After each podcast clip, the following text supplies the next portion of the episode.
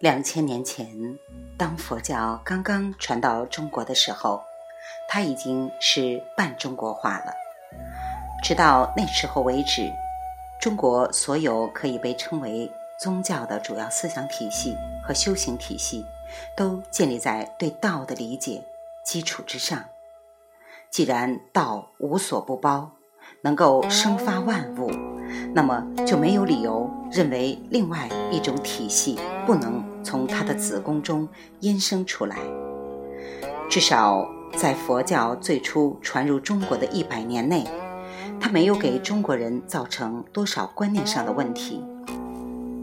中国与佛法、佛教对于真理的看法，最初遭遇，最迟发生在公元前一世纪。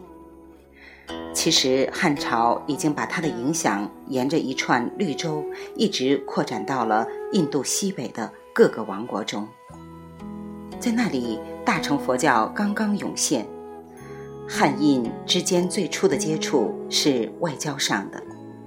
本来外交上的接触是永远也不可能导致佛法的传播的，除非是把它作为一种文化珍品来介绍给对方。是商业贸易把佛法带到了中国。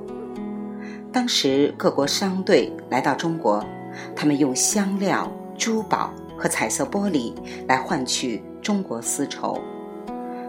早在公元一世纪，中亚的商队就已聚居在中国政治中心的城墙之外。与他们住在一起的还有从印度来的和尚。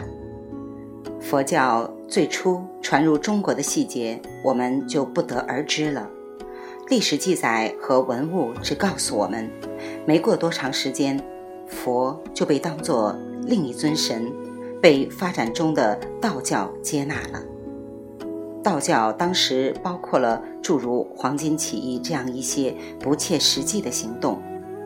公元二世纪左右，佛不仅在老子的。旁边受到礼拜，还因为某些道教徒认为他就是老子本人而变得相当普及起来。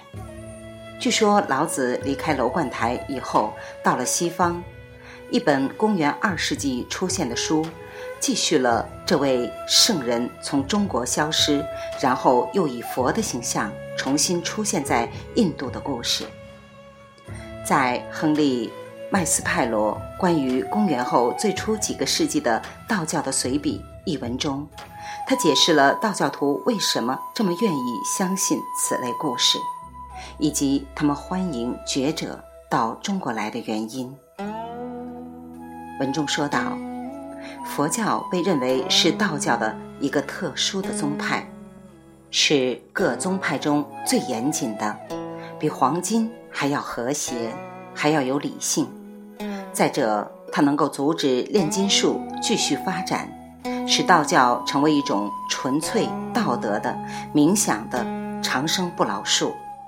这一点使它与道教其他宗派区分开来，并给了它一种荣耀。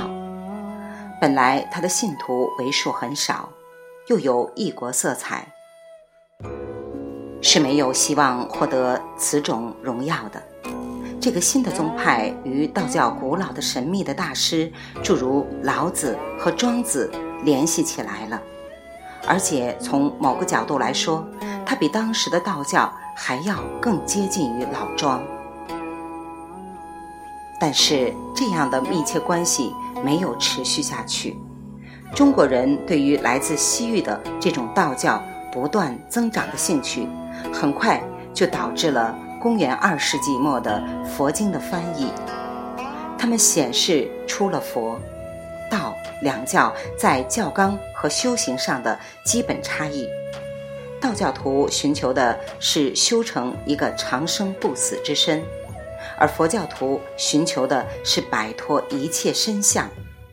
涅槃看起来结果与道教长生不死的目标也不一样，禅修也有差异。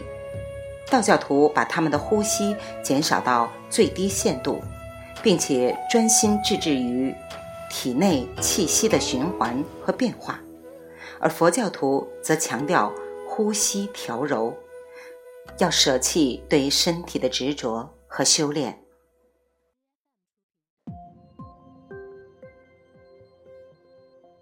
还有佛教徒有一套普遍遵守的规则，或者叫戒律，他们据此来调整自己的行为；而大部分道教徒则按照道德的标准行事，或者各纵其天性。公元三世纪左右，佛教独立了，于是道教徒要么改变了信仰，要么排斥这种现在打上了外国烙印的信仰。在随后的几个世纪里，佛教不仅在新环境下繁盛起来，而且变得非常成熟，发展出了新的思想流派和修行宗派。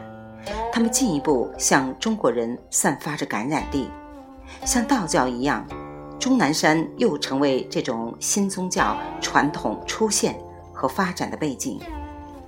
在中国出现的八大佛教宗派中，有七个宗派是在终南山或其他附近开出他们第一片花瓣的。他们是三论宗、唯识宗、律宗、净土宗、华严宗、密宗和禅宗。据说其中最后的一宗派起源于嵩山，而嵩山是终南山东部的一条支脉。第八个主要宗派是天台宗，它起源于中国南部的衡山和东部的天台山。在这八种观察佛法的方法中，在影响力和信众数量方面，没有哪一个宗派比净土宗更重要了。净土宗不是教人们单靠自力解脱，而是教人们要相信阿弥陀佛的力量。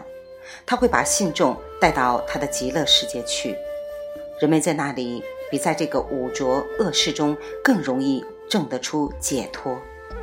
净土宗仰仗佛力的方法，包括持念阿弥陀佛的圣号，观想他的极乐世界，以及发愿要往生到净土去。净土宗教纲在中国的建立，以及上述修行方法的普及，要归功于善导。将近二十年前，我到台湾的时候，第一次听说了这个名字。我在岛上的第一年，是在一座佛教寺庙里度过的。那里的出家人请我翻译一部佛经，或者说佛陀的讲法。尽管我对这些经典的语言很生疏。但是出于我对他们免费为我提供食宿的感激，我决定勉力一试。出于好奇，我捡起了一部净土宗的主要经典《观无量寿佛经》。在这部经典中，佛陀连续向维提西王后介绍了十六种观想方法。开始是观想西方地平线上沉落的夕阳。然后是观想一大片水，水变成了一块琉璃地，琉璃地上出现一片国土，中有宫殿园林、亭台楼阁，楼阁上装饰着彩灯和珠宝。这片国土里所有的音声，包括鸟声、树声和水声，都在演唱苦、空、无常和无我。这就是西方极乐世界，这就是净土，也即阿弥陀佛、无量光和无量寿佛的国土。维提西王后最终生于净土中佛前的一朵莲花上。佛陀告诉维提西王后，任何能够观想这片国土和阿弥陀佛的人，都是人中的白莲花，定能往生到。极乐世界去。未完待续，来自清音儿语子清分享，欢迎订阅收听。